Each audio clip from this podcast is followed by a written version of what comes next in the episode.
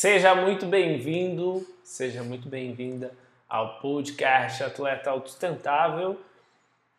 Aqui nós discutimos as melhores estratégias para você se tornar um atleta autossustentável. Isso é, uma pessoa que cria um meio, trabalha com algo fora do esporte, para que possa financiar sua própria carreira dentro do jiu-jitsu.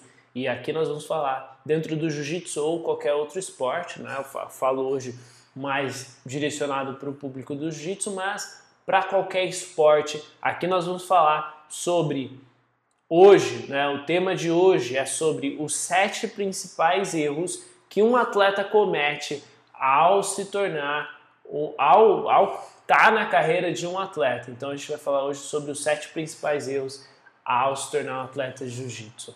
Galera tá entrando aí na live, fala Marcelo. Oi Aninha, tudo bem? E basicamente é isso. Galera, antes de começar, eu vou falar sobre os oito mandamentos de um atleta sustentável de forma bem sucinta. Eu busco falar isso aqui em, toda, em todo podcast, em toda live que eu faço, porque é algo que tem que estar tá na mente de quem tiver afim de se tornar um atleta sustentável, algo que tem que estar tá muito fresco na cabeça de todo mundo, até na minha mesmo, né, para trazer esse conteúdo aqui com a melhor qualidade possível.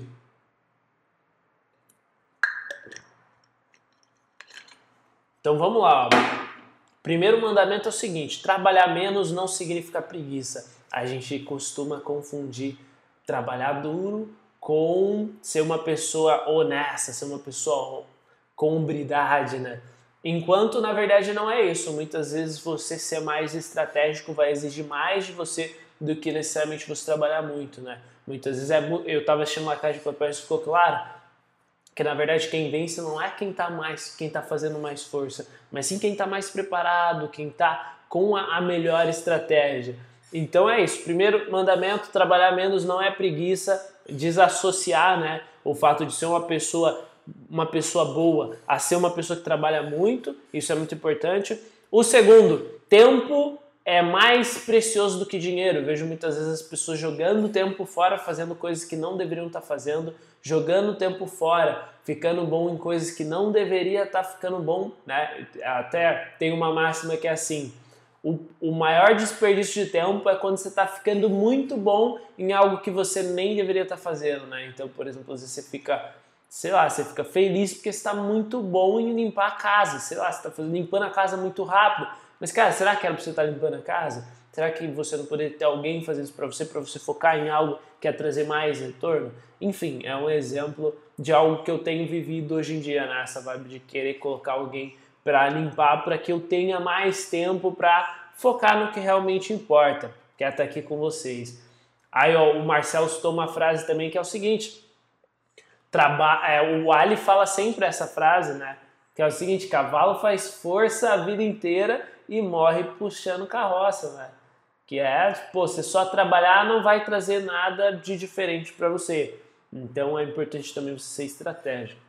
Renda relativa é mais importante do que renda absoluta, ou seja, você tem que saber o quanto você ganha por hora e não só o quanto você ganha no final do mês. Isso é importante você ter consciência do quanto você está trabalhando para gerar aquela renda, porque senão você acaba trabalhando muito e aí você vai ganhar bastante também, mas se você olhar pelo lado da renda relativa, você está ganhando pouco, porque você trabalha muito, ganha muito também, ganha bem às vezes, mas você acaba não, não parando para pensar o quanto de fato está ganhando por hora trabalhado. Enquanto muitas vezes você foca em outro tipo de negócio, um outro tipo de trabalho, você consegue ganhar mais por hora, mas de repente um pouquinho menos no final do mês. E aí você acaba equilibrando aquele lance de que tempo é mais valioso do que o dinheiro. Quarto mandamento: estresse é bom, estresse é ruim. Então, um exemplo nítido e claro disso você busca treinar, você busca se esforçar, você busca se colocar numa situação de estresse, porque aquilo ali é bom, aquilo ali te torna mais confiante, aquilo ali te torna uma pessoa melhor, aquilo ali faz você crescer. Então, o estresse positivo é algo que tem que ser sempre considerado. Cinco mandamento: dinheiro é um meio e não um fim. Sexto mandamento: que todo mundo faz errado. Olhe o senso comum como muito senso crítico, critique o senso comum, não faça o que todo mundo está fazendo. Tenta sempre desviar um pouco, achar alguma forma de, de se diferenciar, de fazer diferente. Sete, o mínimo eficiente, não o máximo possível. Muitas vezes, em algumas áreas, você não vai querer fazer o máximo possível, você vai fazer o mínimo eficiente para atingir um resultado específico. Oitavo mandamento: viva para o jiu-jitsu até que você possa viver de jiu-jitsu, né? Que a gente fala dos esportes no geral, mas o jiu-jitsu é o foco aqui do que eu vou falar. E o tema do episódio de hoje é os sete principais erros que um atleta comete ao tentar se tornar, ao tentar criar sua carreira. Vai lá, Marcelo, bom treino, irmão. E primeira coisa, o que é um atleta comum? Qual que é a diferença de um atleta comum para um atleta autossustentável? Um atleta comum, basicamente, ele foca muito em patrocínios, ele quer ir atrás de patrocinadores, ele quer encontrar patrocinadores, ele quer ganhar os, as competições e o foco dele está nisso. Um atleta sustentável é aquele que consegue ir além dos patrocínios e além do senso comum, que a gente tem um senso comum dentro do esporte de que é, você tem uma carreira a ser seguida, você tem algo ali que é encontrar patrocinadores, que é se tornar reconhecido e que é isso o sucesso final, de repente no final da aula e tal, isso é ótimo da aula, mas o que diferencia ali o atleta no começo, né, nas faixas coloridas, é que o atleta sustentável ele faz o que eu proponho aqui nesse meio, o que eu proponho aqui nesse canal, que é você criar um meio, você criar um mecanismo que te gere renda, ocupando pouco do seu tempo, te remunerando bem, para que você possa focar no que realmente importa, que é o jiu-jitsu, no que realmente importa, que é o seu treino de judô, de wrestling, o que seja, que é o seu treino para que você se torne um atleta. Essa basicamente é a diferença de um atleta comum para um atleta autossustentável. Um atleta autossustentável, ele tem algo fora do esporte que financia ele, e o atleta comum, ele depende de patrocínios, ele depende de ganhar competições, ele depende de coisas que não necessariamente estão diretamente ligadas a ele.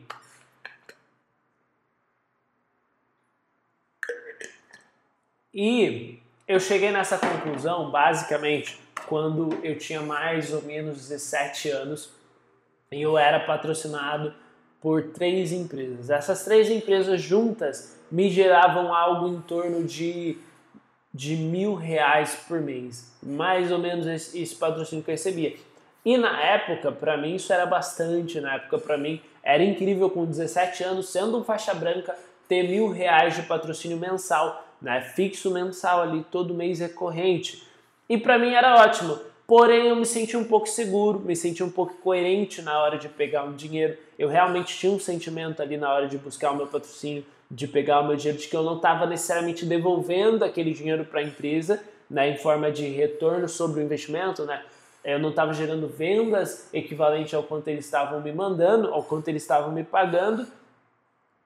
É, isso aí, isso aí, Vinícius eu, eu ficava incoerente ao quanto eles estavam me pagando e essa incoerência me fazia me sentir merecedor daquele dinheiro que eu estava pegando ali, né? Então isso, isso me incomodava e me gerava um alerta que era até o medo, que é o medo, que é o medo de que aquilo poderia acabar a qualquer momento. Por que pode acabar a qualquer momento? Porque não é sustentável, é como se fosse uma doação. Ela está dando, ele está dando, ele está dando, ele está dando, mas se algum momento ele parar, olhar na planilha, ele vai ver que aquilo ali é um um custo né, que ele pode cortar a qualquer momento. E se a empresa estiver indo mal, provavelmente eu seria um dos primeiros a ser cortado, um dos primeiros gastos, um dos primeiros custos a serem cortados da empresa. Isso me gerava muito segurança, isso me gerava muito, muito medo, muito receio, porque não estava no meu controle se eles iam continuar me patrocinando ou não. Então eu tinha na minha cabeça que patrocínio era bom, por um lado, porque eu tinha aqueles mil reais ali, né, dessa empresa principal que eu estou falando e das outras duas que me patrocinavam, mas eu também sentia essa incoerência de que, caramba, depende muito dos outros. Às vezes o cara não me pagava no dia, um cara não me pagava, ou o cara de repente. E aí eu vou, falar, vou argumentar o que? Ah, tipo, eu não tenho troca. Tipo, vamos supor, alguém pintou minha casa aqui, eu, falo, eu, eu paguei 50% antes e eu vou pagar 50% depois. Aí o cara pintou, eu venho e falo para ele: olha, não gostei do jeito que você pintou eu quero que você corrija isso, isso e isso. Aí o cara vai falar assim: não, pô, eu não vou corrigir. O serviço que eu queria entregar é isso aí. Aí eu vou falar: ah, beleza, você não, você não vai corrigir isso? Beleza, eu também não vou te pagar os 50% faltantes. Aí eu tenho uma moeda de troca. Você entende que tem uma equivalência de forças? Agora no patrocínio não é assim. Muitas vezes ele tinha força que ele estava me dando, estava me entregando, e eu não tinha força do outro lado, porque eu não sentia que eu estava entregando nada em troca dele. E aí foi onde eu pensei, após ler esse livro aqui, ó, Trabalho 4 horas de semana, do Tim Ferriss, eu cheguei, a, eu cheguei à seguinte conclusão, cara, eu preciso criar alguma coisa para mim, eu também li Pai Rico, Pai Pobre, enfim, outros livros, que eu cheguei à seguinte conclusão, cara, eu tenho que criar um meio, eu tenho que criar algum mecanismo que eu não preciso depender de patrocínio, que eu não preciso depender de campeonatos para que eu possa viver a minha arte, para que eu possa fazer o que eu amo, para que eu possa trabalhar com jiu-jitsu, para que eu não tenha que me estressar com tudo isso. E foi assim que eu descobri um meio de me tornar um atleta sustentável e aí eu fui para Porto Alegre. Na época era o meu sonho, era o meu maior sonho treinar com o Mário Reis, né? Eu assisti um documentário dele lá e eu fiquei pilhado em treinar com o Mário Reis. Eu fui lá, treinei com o Mário, passei dois meses treinando lá. E nesses dois meses eu treinava, eu trabalhava no sábado, eu trabalhava no domingo, só no final de semana. E durante a semana eu me dedicava para o jiu-jitsu. E eu vejo hoje, eu venho aqui compartilhar com as pessoas isso, porque eu vejo que há uma oportunidade, uma janela de oportunidade muito grande de você criar um meio para financiar sua carreira dentro do jiu-jitsu. E esse meio é através dos serviços digitais. Foi isso que eu fiz quando eu quando eu saí de um patrocínio de mil reais por mês, que eu perdi metade dos meus patrocínios logo quando eu sofri uma lesão, agora na pandemia, se eu dependesse de patrocínio, eu tenho certeza também que eu ia perder esses patrocínios por conta da pandemia. Quando eu saí disso e fui para uma prestação de serviço, para um modelo onde eu criei um, um, um meio para me tornar atleta sustentável, eu vivia com muito mais segurança, eu vivia com muito mais certeza do que eu estava fazendo, porque eu sabia que o que eu estava fazendo era sustentável. Eu estava ajudando uma empresa, a empresa estava me ajudando. Não era algo de mão única. Quando que o patrocínio não é de mão única? No futebol, que tem muita exposição, com os faixas pretas, campeões mundiais, Nicolas Merigari, Muhammad Ali, Bochecha, Rodolfo, todos esses caras, eles são patrocinados e o fato dele usar um kimono influencia muitas pessoas. Agora eu, faixa azul, treino na equipe Careca Jiu-Jitsu em São José dos Campos, vou usar um kimono, não vai influenciar tanta gente assim. No máximo, influenciar, influencia, e eu já fui influenciador as, das pessoas que estavam ali, que me admiravam. Que era, sei lá, 30 pessoas na minha academia, 100 pessoas na minha academia. Mas assim, se tem 200 alunos na sua academia, você não influencia os 200, você vai influenciar uma pequena parte que está mais próxima a você, que te admira, o faixa branca que começou e me viu como referência, como o cara que ensinou ele. Então, esse tipo de pessoa influenciava. Né? Eu com certeza fiz algumas vendas para a marca de kimono que me patrocinava, mas não foi a quantidade de, tipo, de dinheiro que eu gerei para eles o que eles me pagaram. Eles me pagaram muito mais do que eu acabei gerando para eles, de forma direta. Então, por isso que eu falo sempre que o patrocínio acaba não compensando tanto e se tornar um atleta sustentável é a melhor solução que eu vejo. Foi a melhor solução que eu experienciei na minha vida e eu vejo que muitas pessoas erram isso na hora de tentar ser um atleta.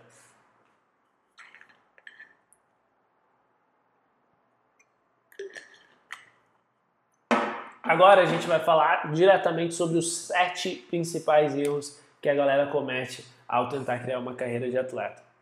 E é o seguinte: primeiro erro, depositar as expectativas nos patrocinadores. E é, é isso que eu vim falando desde o princípio, que é o seguinte: nenhuma empresa te deve nada. Eu lembro que antes eu tinha esse senso de que a empresa deveria me patrocinar e de que lá na frente, quando eu fosse faixa preta, uma empresa ia me valorizar, as empresas iam me ver, iam me valorizar. E eu falo isso com conhecimento de causa. Hoje eu tenho uma empresa no jiu-jitsu a gente fatura alto, a gente fatura bem. Eu poderia muito bem patrocinar um atleta, de repente um top campeão mundial de jiu-jitsu poderia muito bem. Mas por que, que eu não faço isso? Porque o meu dinheiro investido, ele precisa retornar. Então eu pago um funcionário e eu sei onde aquele funcionário me retorna. Eu ponho dinheiro em anúncio no Facebook, no Instagram, whatever, e eu sei onde aquele dinheiro está me retornando né? seja em, em divulgação, seja em venda direta, várias formas de, de investir no, nas mídias e tal, e nos funcionários, e em educação, mas eu sei necessariamente onde aquilo está retornando. E as empresas não sabem, muito menos num atleta que está começando. Então eu gosto muito de plantar essa ideia de que, cara, se você está começando, um patrocínio não necessariamente vai ser o melhor caminho. Desce um pouco, pensa, pensa com mais clareza. Talvez prestar, essa, essa é a melhor solução para mim, né? Hoje até me perguntaram na box de pergunta, cara, Tem alguma solução que você pode fazer além de, de digital, marketing digital, essas coisas? Tem. Você pode criar, de repente, a casa do kimono. O cara tá aqui. Você pode criar uma loja de fightwear e você põe um gerente lá, você põe uma, um caixa, você põe as pessoas lá, você negocia com, com os fornecedores e tal, e você cria um hand-off business, né? Que é hand-off, tipo mão fora. Você cria um negócio em que você não vai estar tá necessariamente mexendo nele, ele vai estar tá gerando receita e você não vai mexer nele. Mas a complexidade de investimento inicial, a complexidade de saber onde cada coisa tem que estar, tá, a complexidade de pagar o salário das pessoas que vão trabalhar para você nesse primeiro momento é grande, então você vai ter que ter um, um dinheiro para investir, você vai ter que saber trabalhar com aquele modelo de loja já para montar a loja, ou você vai ser um franqueado.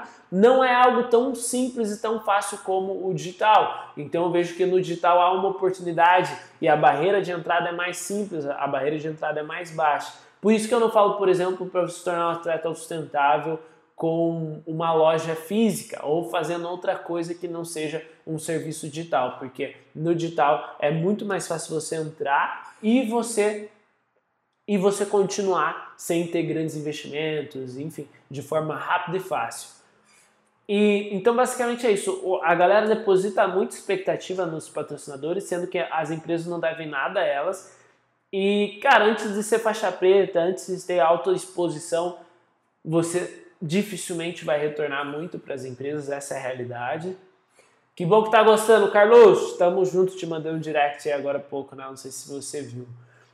E o seguinte, né? Eu não sei se vocês sabem, mas existe algo dentro do mundo dos negócios que chama ROI, Return on Investment, em inglês. Meu inglês não é muito bom, mas acho que é algo assim. mas é retorno sobre investimento, que é mais ou menos assim, eu como empresário hoje, eu tenho meu sócio, que é uma ramo diário, e a gente precisa, ou o Gerson, que entrou, ele é empresário também, você sabe que quando você coloca alguma coisa, algum um dinheiro, um investimento, você precisa saber qual foi o retorno sobre aquele investimento. E, na minha concepção, um dinheiro investido em atletas, até uma faixa roxa, às vezes até faixa preta, que não é que não tem autoexposição, esse dinheiro não retorna para a empresa. Então fica difícil para uma empresa colocar de repente 5 mil, 3 mil, mil reais numa, num, num atleta, não sabendo quando, quando, quando, quanto e como aquilo vai retornar para a empresa. Então, atleta, tipo patrocínio, não dá ROI. Só dá ROI para Nicolas Meregar, enfim, para caras de alta exposição, Mica Galvão, faixa roxa, com altíssima exposição. E eu tenho um exemplo muito claro disso, né? Tem um aluno meu, que é o Felipe Soares. Seguinte, o Felipe, é, foi até engraçado quando ele veio conversar comigo. Ele comprou seguidores e ele colocou o Instagram dele em 10 mil seguidores. Se até pesquisar nas pessoas que eu sigo, eu acho que você acha. Felipe Soares. Ele colocou 10 mil seguidores no Instagram dele e ele pensou com ele lá na época quando eu tiver, quando eu tiver bastante seguidores, as marcas vão me valorizar. Eu vou conseguir patrocínio. E a realidade foi muito diferente disso. Inclusive a marca que me patrocinava de kimono, na época que eu tinha patrocínio, ela me falou o seguinte: "Cara, eu tenho um texto até pronto para mandar, porque é muita gente todo dia pedindo patrocínio". E ele simplesmente tem um texto pronto que é: "Infelizmente, no momento estamos fechados para patrocínio". Blá, blá, blá, não, não vou te patrocinar. Basicamente isso. E não é coincidência, esse mesmo cara que é o Farcas, né, que me patrocinou na época, ele também fez uma reunião com o Herbert Santos porque ele queria patrocinar o Herbert. Então olha que maluco, todo tinha tipo, sei lá, todo dia 20, 10, duas mensagens de atletas comuns querendo patrocínio e ele negando. Mas ao mesmo tempo, é, ele, quando o Ebert ficou sem nenhuma marca de patrocínio, ele foi atrás do Ebert, ele queria patrocinar o Ebert. Por quê? Porque o Ebert é alta exposição, porque o Ebert é campeão mundial. O Ebert dá retorno sobre investimento. O Ali dá retorno, o Nicolas dá retorno. Mas um faixa azul da equipe Caraca Jiu-Jitsu, que mora em São José dos Campos, um faixa roxa da Cícero Costa, vamos falar de uma equipe grande, um faixa roxa do Mário Reis, um faixa roxa da Aliança, com 2 mil seguidores, que luta um campeonatinho aqui, outro ali, será que ele dá retorno? Não dá retorno. na minha concepção, na minha visão, não dá retorno. Essa é a minha verdade, não dá retorno nenhum. E aí o Felipe, ele alcançou 10 mil seguidores comprando, então ele pagou para ter 10 mil seguidores. E aí quando ele mandou mensagem para as marcas, simplesmente ele não arrumou nada. Aí ele viu que ter 10 mil seguidores não mudou. Ele continuou não conseguindo patrocínios. E aí ele ficou, caramba, cara, eu achava que. É ele me contando, ele narrando a história dele pra mim, né? Eu achava que tudo ia mudar quando chegasse no 10 mil seguidores, quando eu tivesse bastante seguidores. As marcas iam querer me patrocinar e aí eu ia conseguir patrocínio. Afinal de contas, minha, minha rede social tá grande. Aí ele viu que não era bem assim. E as marcas negaram, ele não conseguiu nada com patrocínio. E um dia eu apareci com um anúncio na frente dele. Uma vez aí ele não, ele não clicou, duas vezes ele não clicou. Ele falou, ele narra que assim, né, na terceira vez ele clicou. E ele participou de uma aula ao vivo que eu fiz naquele momento e tal. E era uma aula de, de abertura das inscrições para a mentoria que eu tenho, né, chamada Mentoria Atleta Autossustentável. Que na verdade é um curso, enfim, estou mudando o nome. E, é, enfim, é uma mentoria ou um curso, estou pensando ainda nisso. Mas, enfim, ele virou meu aluno e se tornou um atleta autossustentável. Hoje ele faz R$ 1.700 por mês. Então, o Felipe faz R$ 1.700 por mês e tem tempo livre para treinar jiu-jitsu. Ele também opera na Bolsa de Valores. Ele poderia muito bem chegar a 3 mil reais de ganhos, mas ele escolhe não trabalhar tanto, ele escolhe não buscar mais clientes. Para ele, 1.700 basta. Então, olha que mágico, que lindo isso. R$ 1.700 é um valor que dá para fazer em um dia. Eu não sei quanto o Felipe demora para fazer e tal, porque tudo isso tem a ver com o estilo de vida que ele quer viver. Eu ensino lá dentro também você a definir esse tipo de coisa. Mas, cara, se ele quisesse, ele terminava o trabalho dele um dia por semana, claro. Então são quatro dias no mês, quiçá cinco, né? Porque vai ter, por exemplo, se é uma quarta, você vai chegar em algum mês, você vai ter cinco, cinco semanas trabalhadas, cinco dias trabalhados. Mas pensa, as pessoas comuns trabalham cinco dias por semana, ele trabalha cinco dias por mês. A renda relativa dele é altíssima. E aí ele tem tempo livre para treinar, ele, ele opera na bolsa de valores, que ele falou como day trade, ele tem tempo para isso, tem tempo para estudar, tem tempo para buscar conhecimento. Se ele quiser se tornar um professor de jiu-jitsu, ele tem tempo para estudar seminários virtuais do Mahamud, seminários virtuais da DJ Fanatics. Olha que, que massa, olha que mágico isso. O cara criou um meio para que ele pudesse ali se tornar um atleta sustentável, para que ele pudesse ter tempo livre para estudar jiu-jitsu, para treinar jiu-jitsu, que ele pudesse ter dinheiro para lutar campeonatos e para ele na época e para lutar campeonatos, enfim, para viajar e para ver uma vida de atleta.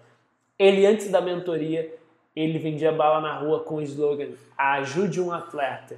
Olha, olha que bizarro. E hoje ele faz 1.700 da casa dele trabalhando pouco. Surreal a transformação que ele teve.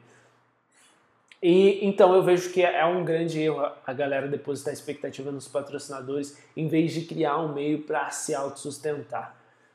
Segundo erro é o seguinte: a galera costuma acreditar que a vida delas vai mudar por completo após ganhar o um mundial da IBJJF na faixa preta.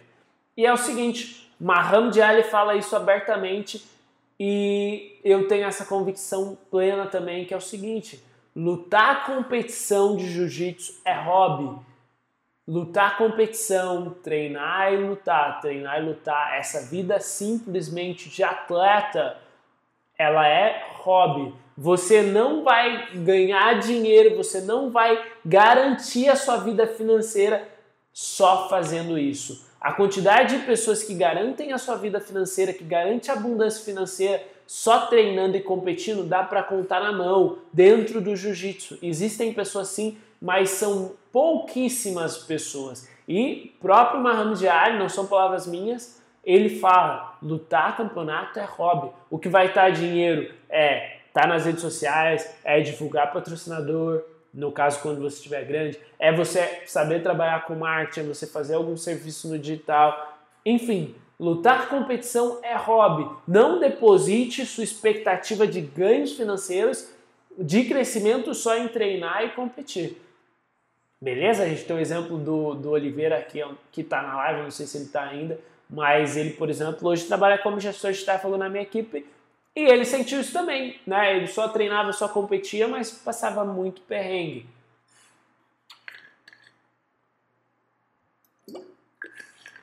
a gente vê que em outros esportes, por exemplo, como o, o, como o futebol, é diferente. O cara que só treina e só, só joga futebol, ele consegue ter um retorno.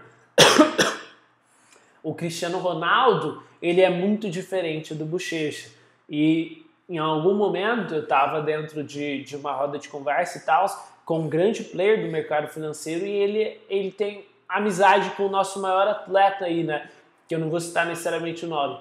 E ele falou que o, o maior atleta da atualidade no jiu-jitsu tem medo de consequências financeiras. Por quê? Porque ele não sabe quando ele parar de ganhar campeonatos, o que, que vai acontecer com ele. Ele tem essa insegurança. Vê se isso acontece com o Cristiano Ronaldo. Vê se isso acontece com o Neymar. Não acontece. Porque tem esportes que isso funciona e tem esportes que não funciona tanto. E a galera costuma confundir, achando que, pô, jogador de futebol é só treinar e jogar e a vida dele vai estar tá feita. No jiu-jitsu isso não funciona. E eu vejo que a galera erra muito acreditando que eu vou ganhar um mundial na faixa preta e minha vida vai mudar. E quando chega lá isso não acontece. É só ter uma conversa básica com o campeão mundial na faixa preta, se você tiver acesso a um, que você vai ver essa realidade, que você vai, eles vão te narrar essa realidade. Então, aprenda, você vai ganhar um mundial na faixa preta, você pode chegar lá, mas isso não vai te dar estabilidade financeira nenhuma, isso não vai mudar a sua vida.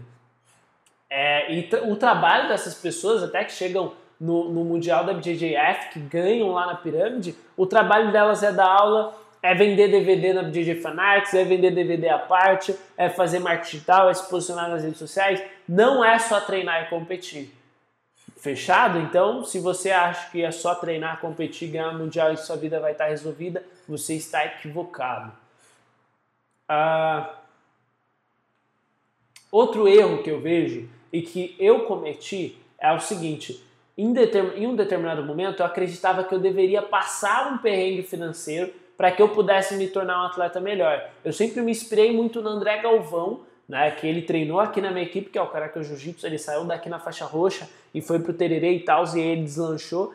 E meu mestre na, sempre narrou para mim uma história de muito sofrimento, uma história onde até, até um determinado período da vida dele, ele passou por muita escassez, ele não necessariamente tinha o que comer, e foi um período muito difícil, onde todo mundo da academia somava com ele, todo mundo ajudava, e ele passou por muito perrengue financeiro, por muito perrengue emocional, né? De estresse, de não ter o que comer e tal.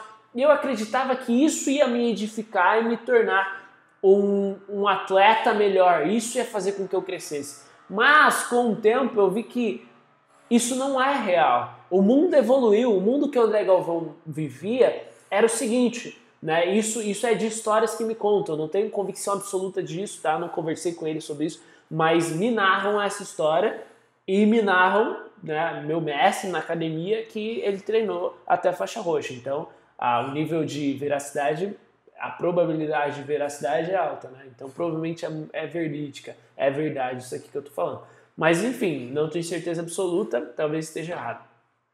O cara tinha o pai dele, algo, alguma coisa assim, que não tinha uma condição tão boa, e se eu não me engano, ele chegou a trabalhar numa farmácia ou algo assim. E no mundo que ele vivia naquele momento, ou ele trabalhava oito horas por dia em uma farmácia, passava oito horas ali num trabalho operacional e tal, dentro da farmácia, e aquilo ali ia ocupar todo o dia dele, e ele não ia ter tempo para treinar, ele ia, continuar, ia ter dinheiro sim para competir e tal, ia ganhar um salário ali, ia ter dinheiro para competir, mas ele não ia ter tempo para treinar. Então, o trabalho ia ocupar todo o tempo dele. À noite ele ia fazer só um treino e ele não ia ter chego no nível que ele está hoje. Porém, hoje em dia, a gente tem o mercado digital, que naquela época não era nem embrião, que não tinha nem começado, que tinha começado só nos Estados Unidos, saca? Não era nada parecido do que, do que é hoje. E eu vejo que hoje a gente consegue criar mecanismos onde você vai trabalhar pouco e vai ser bem remunerado, onde você vai ser remunerado pelo resultado que você gera e não necessariamente pelas horas que você trabalha. Naquela época, isso não existia, talvez. E o André teria que passar ali oito horas trabalhando para que ele fosse remunerado, entendeu? Hoje não. Você num final de semana pode gerar receita que o André não geraria no mês inteiro trabalhando numa farmácia.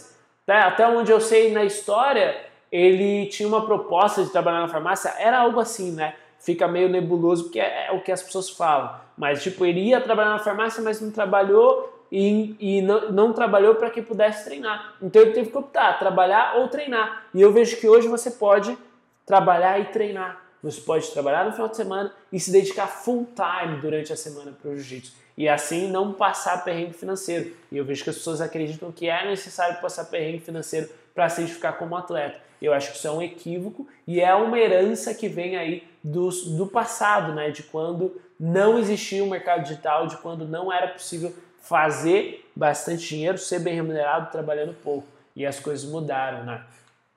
Ah,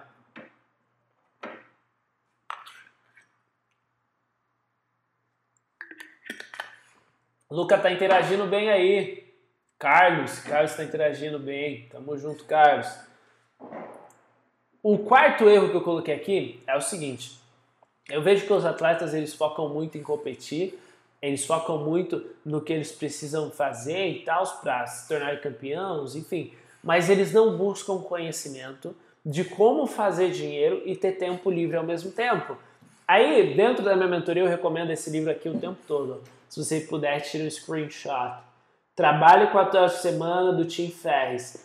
Cara, esse livro em tese, ele fala para você trabalhar 4 horas por semana se você estiver trabalhando com alguma coisa que não é a sua vocação.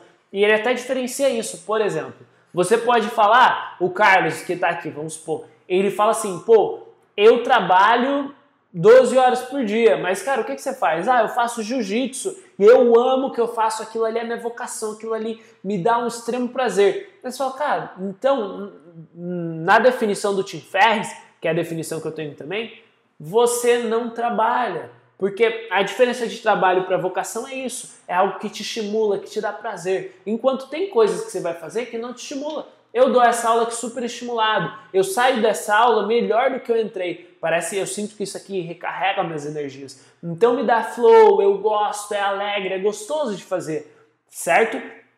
Jiu-jitsu é a mesma coisa. Eu entro, faço, adoro fazer. Isso não é trabalho. Isso é vocação. Isso é algo que você está apaixonado por fazer. Então isso não é considerado trabalho. E aí aqui ele traz esse, esse senso disruptivo de que você pode sim fazer dinheiro e ter tempo livre ao mesmo tempo. Ele até fala sobre trabalho quatro horas por semana. Eu falo sobre trabalho dois dias por semana, porque foi o que eu consegui criar na minha vida, criar de forma simples, fácil e prática, de acordo com o que ele passou para mim. O que ele fala para fazer é dropshipping, mas é algo um pouco mais avançado. Você tem que criar uma empresa, você tem que criar um produto, você tem que criar, enfim, criar o, o, a forma de transportar aquele produto, de devolver, enfim é um pouco mais complexo do que a prestação de serviço no final de semana, do que o trabalho de dois dias, que é o tema central de tudo que eu falo aqui.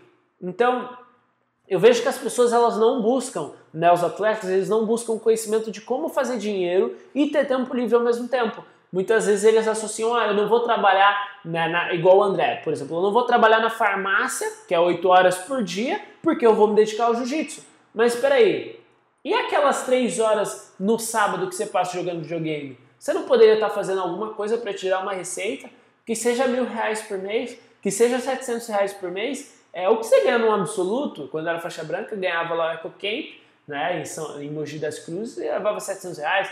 Você faz isso trabalhando num sábado durante quatro horas, no digital, sabendo trabalhar, fazendo um serviço direito, né? Por exemplo, o serviço de social media, eu vejo todo mundo quase precisa de um social media. E todo mundo precisa de editor de vídeos, todo mundo precisa de um serviço digital. E você prestando isso, você consegue sim trabalhar pouco e ser bem remunerado. E eu criei isso na minha vida, tá? Não estou falando isso aqui na teoria, tipo, ah, inventei aqui. Não, eu fiz isso na minha vida. E eu consegui estar em Porto Alegre, estar tá vendo meu sonho, estar tá treinando na academia que eu queria, estar tá do lado do Nicolas, que era meu ídolo. Enfim, é um pouco ainda, né? Mas, enfim, naquela época era muito meu ídolo. E eu consegui estar do lado dele, eu consegui estar treinando com o Mário, que era meu desejo, que era meu sonho, e eu consegui ter tempo livre e eu conseguia ter dinheiro. Eu olhava para os atletas ali em volta, os caras que não tinham é, essa sede por conhecimento de como fazer dinheiro e ter tempo livre ao mesmo tempo, e eu vi os caras passando perrengue. Eu vi um atleta que, enfim, até ele foi, tá, quase foi pro BBB e tal, lá na MR, e ele tinha que dar aula pra caramba, ele tinha que fazer várias, vários corre o dia inteiro para dar aula de personal, para fazer isso e aquilo, para de repente ganhar muito menos do que eu. Então o cara trabalhava pra caramba, às vezes isso atrapalhava o treino dele para ser um atleta e não era tão bem remunerado assim, até onde eu sei, posso estar equivocado, mas eu acho que ele não era tão bem remunerado assim. Enquanto eu conseguia, concentrado no final de semana, gerar uma receita e ter tempo livre para treinar durante a semana. E eu vejo que os atletas não buscam esse tipo de conhecimento, não estão com sede atrás disso. E eu sei que ao buscar isso, eles vão conseguir ter tempo, eles vão conseguir ter tempo para treinar, eles vão conseguir lutar os campeonatos que eles querem e ter dinheiro, cara. No final das contas, a gente quer ter dinheiro sobrando, a gente quer ter dinheiro na conta, a gente quer ter tempo livre para treinar, a gente quer fazer o que a gente ama e não quer passar perrengue, porque não precisa passar perrengue para ser um bom atleta. Não precisa. A adversidade, ela vai vir já, vai vir quando você perder. Quando tiver um cara melhor que você, você vai falar, caralho, aquilo ali já vai te trazer a adversidade que vai se tornar uma semente de algo maior no futuro, entendeu? Não necessariamente você precisa ali passar fome, passar dificuldade que outros antigamente passaram porque estavam em outra época, enfim, outro momento da sociedade em que não era tão simples, tão fácil e tão abundante gerar receita. Fechou? E gerar receita trabalhando pouco, que é o que a gente está falando aqui, né? Quinto erro que eu vejo, que eu até liguei para o Muhammad Ali.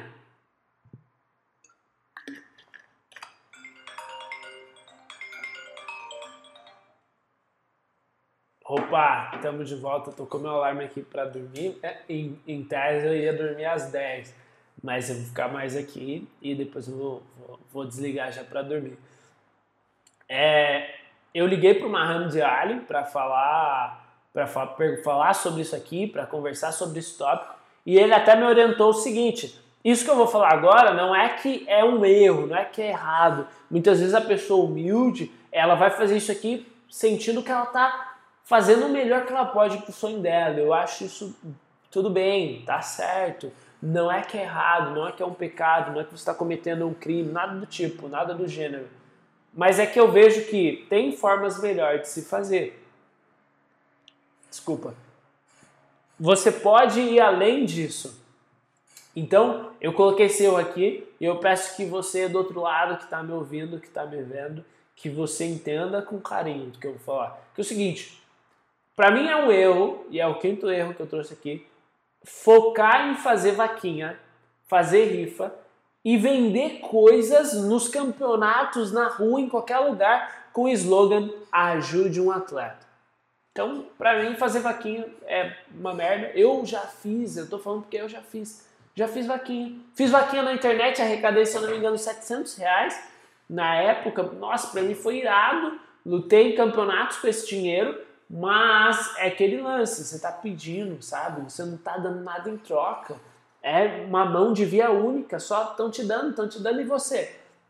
Em troca, o que você está dando? Nada. Nada. Eu recebi, tipo, eu fiz 700, mas teve um cara que deu 300, que era quase metade. Outro deu 100, outro deu 50, e foi somando. Na época, meu pai não estava podendo me ajudar, porque meu pai estava com dificuldades na saúde e tal. E eu fiz vaquinha. Eu já fiz vaquinha, eu sei do que eu estou falando. Rifa não fiz, não fiz, mas eu fiz assim, junção todo mundo chegou, ó oh, mestre, eu tô sem dinheiro pra lutar esse campeonato aqui brasileiro, eu quero lutar. Todo mundo foi, bum, deu 20 reais, juntou tudo e eu lutei com esse dinheiro. E eu nunca vendi coisa com o slogan ajude um atleta, mas eu vejo as pessoas fazendo isso nos campeonatos.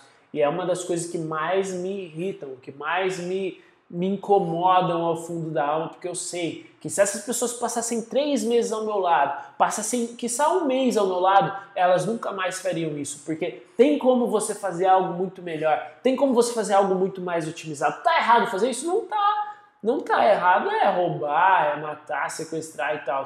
Mas, cara, sabe quando você vê uma coisa, você fala assim, meu, você está sendo 2% do que está para ser. Você está explorando meio por cento do seu potencial. Quer chegar a 50%? Quer chegar a 100%? Quer ir além? Eu sinto isso quando eu vejo um cara vendendo bala, vendendo água no campeonato com o slogan de um atleta. Cara, vem comigo. Vamos passar dois meses juntos. Vem, vamos, vamos fazer dinheiro de verdade. Vamos deixar de vender bala de, bala de um real? Vamos deixar de vender garrafa de água dois reais? Que pagou um e lucrou um? Vamos fazer dinheiro mesmo? Vamos fazer um negócio na sua casa, que você não vai precisar ficar ouvindo não dos outros, pedindo. Vamos fazer um negócio sério acontecer? Eu vejo muito isso. A Nardeles falou, Nardeles Brito, cheguei agora, pretendo dar aula de jiu-jitsu futuramente e vou começar a empenhar agora na faixa azul.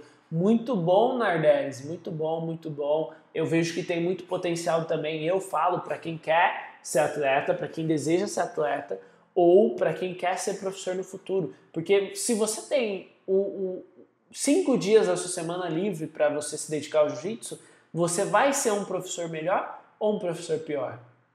Se você se prepara mais, eu, eu por exemplo, eu passo hoje o meu dia me preparando, estudando a quantidade de livros que tem ali, eu estudo bastante, eu leio bastante, eu vou atrás de conhecimento, eu pago mentorias caríssimas, né?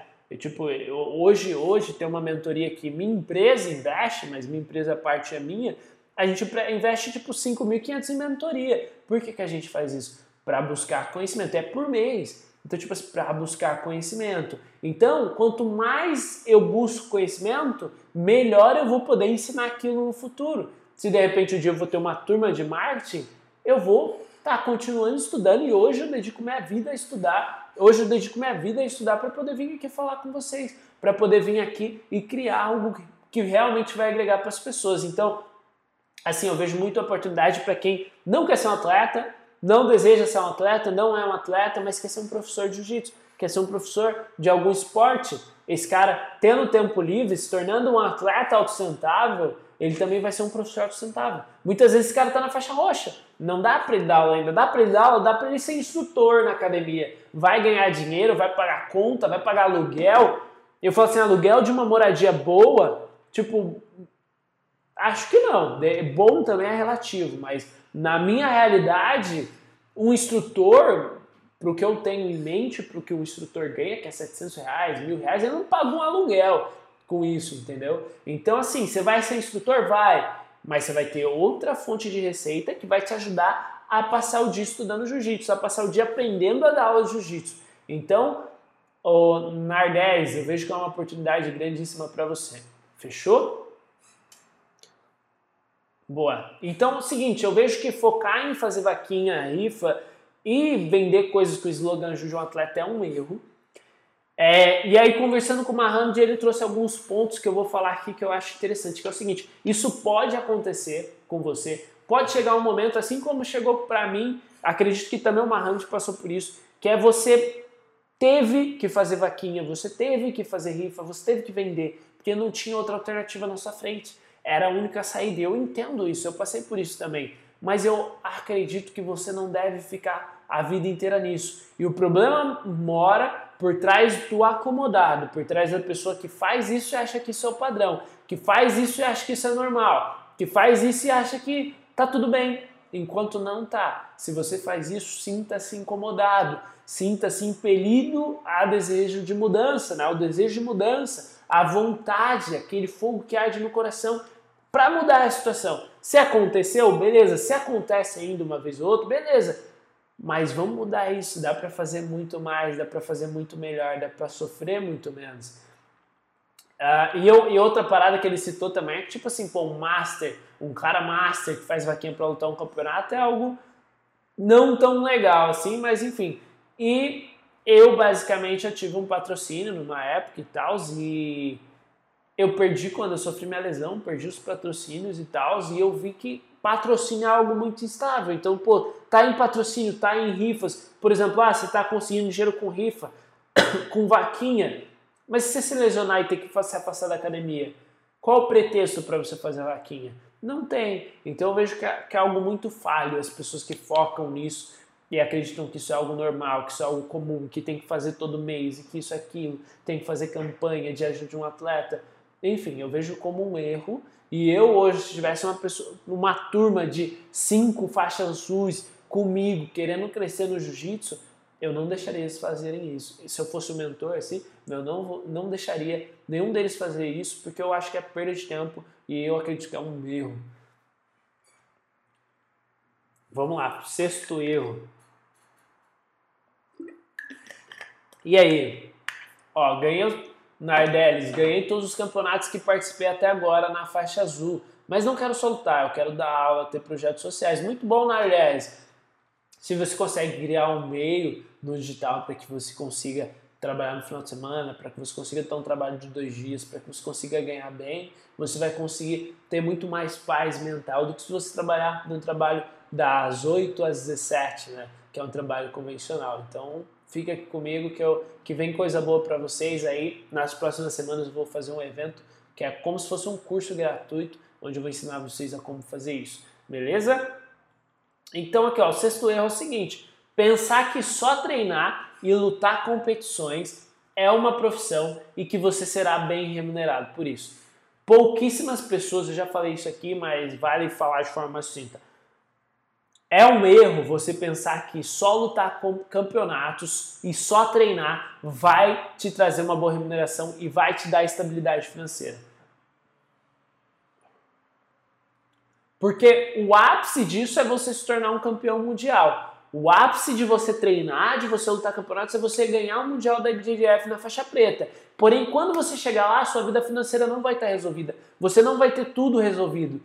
E eu escuto isso de campeões mundiais, inclusive de um dos maiores nomes da atualidade do jiu-jitsu, que essas pessoas se sentem seguras financeiramente, que essas pessoas dependem de outras empresas, que essas pessoas dependem de uma empresa que vende kimono, que aí ela fatura e que ela passa parte para eles. Então ele não controla tanto. Ele não tem uma ação, uma medida, um plano prático para que ele faça, para que ele gere a receita dele. Então muitas vezes essa pessoa se sente insegura. E eu estou falando aqui de um dos maiores nomes da atualidade do jiu-jitsu, não só da atualidade, mas do, o maior nome do jiu-jitsu.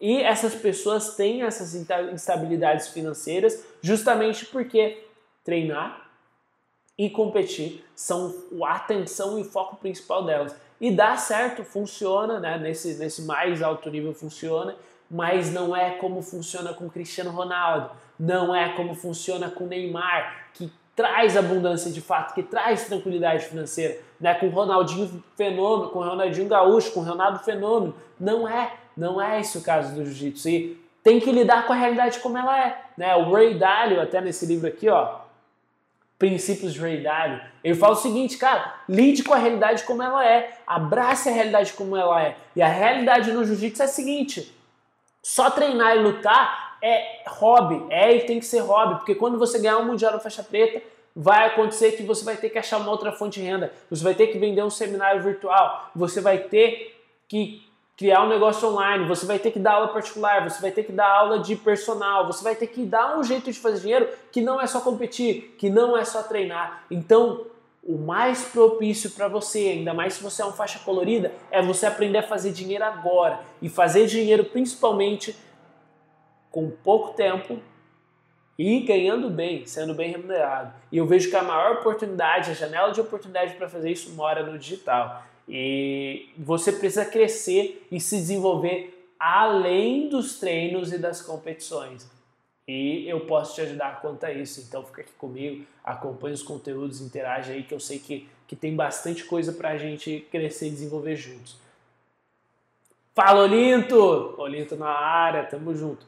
Seguinte, outra coisa também que o Ali trouxe para essa live, quando eu estava conversando com ele, é o seguinte: se desenvolver quando você parar de treinar. Então, acabei meu treino, cheguei em casa.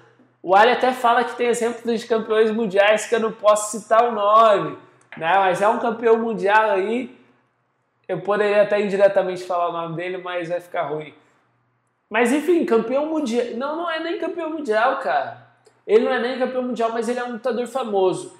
E o cara chega na casa dele após os treinos, fez né, preparação física, cara bom jiu-jitsu mesmo, muito bom lutador, mas ele chega na casa dele após o treino físico, após o treino de jiu-jitsu, e ele liga o videogame vai jogar. Mas esse cara tá com a vida feita, tá com a vida ganha, porque não tem problema. Pô, trabalhei, minha vida tá encaminhada, meu plano de carreira tá aqui, meu plano de ação tá aqui, tô seguindo, tá tudo bem e eu vou agora me dar um tempo de lazer e tal. No final de semana, sei lá, vou tirar um tempinho de lazer jogando videogame, não tem problema. Mas não, brother. A vida do cara tá uma merda. O cara treina, chega lá em casa e não se desenvolve. Vai ficar jogando videogame, vai ficar vendo fofoca, vai ficar no WhatsApp, em vez de buscar desenvolvimento, em vez de buscar alguma coisa que vai levar ele para o próximo nível, que vai garantir a estabilidade financeira dele e da família dele. Porque quando veio o Covid-19, até para os top players, top players atletas no jiu-jitsu parou de vender kimono e as marcas de kimono que mais bancam e patrocinam, né? Porque é onde de fato gira o dinheiro, é onde de fato gira mais o dinheiro assim no patrocínio. Pararam de patrocinar um monte de atletas. Eu não estou faturando, vou cortar custos. Por onde eu começo? Pelos atletas, entendeu? Enfim, vou começar a cortar o meu anúncio, talvez, porque não esteja vendendo tanto, mas cortaram vários atletas. E aí, esse cara que só treinava e chegava em casa jogava videogame, fazia fofoca, esse cara não te deu, não, te, não se deu tão bem nesse momento, né? nesse momento de maior instabilidade da economia, do cenário financeiro do, do Brasil em geral, do mundo. Então eu vejo que as pessoas têm sim, os atletas têm sim que desenvolver além do treino do jiu-jitsu. Não é só treinar ir competir e chegar em casa e ver fofoca, ficar no WhatsApp, jogar videogame. Você tem que sim se desenvolver, buscar livros, buscar cursos, buscar conhecimento que vai te levar para um próximo nível. Outra coisa, isso aqui que eu vou falar para você é uma habilidade que todo atleta de jiu-jitsu precisa desenvolver. Se você é atleta, uma hora ou outra, vai chegar um momento em que você vai precisar negociar, em que você vai precisar falar com o gestor de uma academia, em que você vai precisar vender aula particular para um aluno seu, em que você vai precisar vender simplesmente a aula em grupo para os seus alunos, e você precisa sim desenvolver venda, você precisa sim desenvolver negociação, você precisa aprender a falar não, porque quem abraça o mundo não abraça nem a si mesmo, não abraça nem a sua mãe, sua esposa, porque não tem tempo. Se você está abraçando o mundo, você não tem tempo para nada. Então, o atleta de jiu-jitsu que não sabe negociar, que não sabe falar não, ele é um atleta de jiu-jitsu fraco, ele é um atleta de jiu-jitsu frágil. Então aprenda a vender, aprenda a negociar, aprenda a falar não se você quer ser um atleta de jiu-jitsu completo, se você quer se sentir bem, estável e enfim, esse é meu conselho para você que está aqui. E o seguinte, né, não é só treinar, resumindo, então não é só treinar, não é só competir, e porque isso não vai te garantir muita coisa. E você se tiver a oportunidade um dia de ver o Muhammad Ali no campeonato, de ver ele no campeonato, de ver ele no seminário, aperta a mão dele e pergunta isso pra ele se você duvidar. Que eu tenho contato com ele sempre e, e essas palavras até saíram dele, né? Esse, esses dois de se envolver em vez de jogar videogame e de saber negociar e dizer não, é ele que me passou. Então, a parada que eu tô passando aqui para vocês, que eu liguei para ele e perguntei, por que, que eu posso falar pra galera que você sabe que você tem experiência e que vai ajudar a galera? Aí ele deu o papo aqui, e eu acho que essa parada é valiosíssima. Eu gostaria de ter pessoa, uma, um cara igual a mim, quando eu comecei lá atrás, né, na minha carreira, pô, você é atleta de jiu-jitsu e tal, gostaria de ter um cara me orientando assim. Passaria metade, não passaria, cara, um décimo dos perrengues que eu passei, dos problemas que eu tive da ansiedade que eu sofri naquela época. Então, assim, é, é interessante ter esse conteúdo disponível aqui. Seguinte, sétimo erro, esse aqui é o Mahamud que passou para mim também. Não aprender a falar português direito. O que é falar português direito? Tem muitas pessoas que são do interior, que são de, de, de Manaus, por exemplo. Às vezes a pessoa vem de uma origem muito simples e humilde e essa pessoa não busca o desenvolvimento. Ela tem um fixo que é muito abaixo da média, não, uma habilidade que é abaixo da média, ela não busca desenvolver aquela habilidade de falar bem o próprio português, de falar o português de forma correta, né, de saber escrever bem, redigir um texto, conversar né, de acordo com a norma culta. E essas pessoas não sabem se comunicar e nem falar em público de uma forma coerente, de uma forma concisa, com começo, meio e fim, concluindo o raciocínio, argumentando, falando o porquê. E isso é um gap, né? Porque como a gente já falou aqui, já abordou, o campeonato, a competição não necessariamente vai te trazer um ótimo retorno. Então você tem que aprender a falar, você tem que aprender a se comunicar, porque é isso que no final das contas vai trazer para você a estabilidade financeira, o retorno financeiro, enfim, o que você, qualquer coisa que você deseja assim, é, além de status, além de ego, né? Porque vai ser sua, a sua capacidade de influenciar os outros, de ajudar os outros. Então, tem muita pessoa, tem muito cara que é bravo de jiu-jitsu, mas ele não sabe se comunicar. E aí você vê que esse cara não tem, não consegue crescer no YouTube, não consegue criar um canal no YouTube, não consegue crescer no Instagram, não consegue crescer no Facebook. Cresce até um nível, mas esse cara não é capaz de vender nada a ninguém. Esse cara não é capaz de ter uma grande turma e de ser um líder megamente respeitado. Por quê? Porque esse cara não desenvolveu habilidades em si mesmo. que são habilidades necessárias. Eu vejo que vários atletas seguem esse caminho e ainda erram nisso. Outra coisa é não saber se posicionar na rede social, né? Isso que eu estou fazendo aqui é me posicionar na rede social. Durante um tempo eu errei nisso. Eu lembro que eu tinha até vergonha. Tinha um tempo que eu tinha até um pouco de medo de postar assim, muito. Eu já tive um pouco muito forte em mim o medo da crítica, então eu tinha um receio grande de postar e tal. Mas enfim, isso, isso não vem tanto ao caso. Mas o caso é que eu não me posicionava tanto. E hoje em dia virou comum para mim todo dia abrir caixa de pergunta, todo dia fazer post, todo dia estar tá me posicionando constantemente aqui, porque eu sei da solução que eu posso oferecer para as pessoas, eu sei que eu estou só começando, eu tenho muito a me desenvolver como comunicador e eu quero que você saiba disso também, eu quero que você tenha esse senso também, porque se desenvolvendo como comunicador, crescendo nas suas redes sociais, se posicionando nas redes sociais, você tem muito a ganhar, você tem muito a crescer. E isso vai te trazer um retorno muito, muito bom quando você começar a dar aulas, quando você for abrir sua academia, quando você quiser vender um seminário virtual, quando você quiser buscar um patrocinador. E por último aqui, para fechar, é o seguinte: um bom atleta não necessariamente é um bom professor. E a gente viu aqui que ser atleta é hobby, que ser atleta não vai te remunerar tanto. Então, a minha dica aqui também, e talvez esse seja um gap de alguns, mas não de muitos, é focar só em ser atleta e não em ser professor.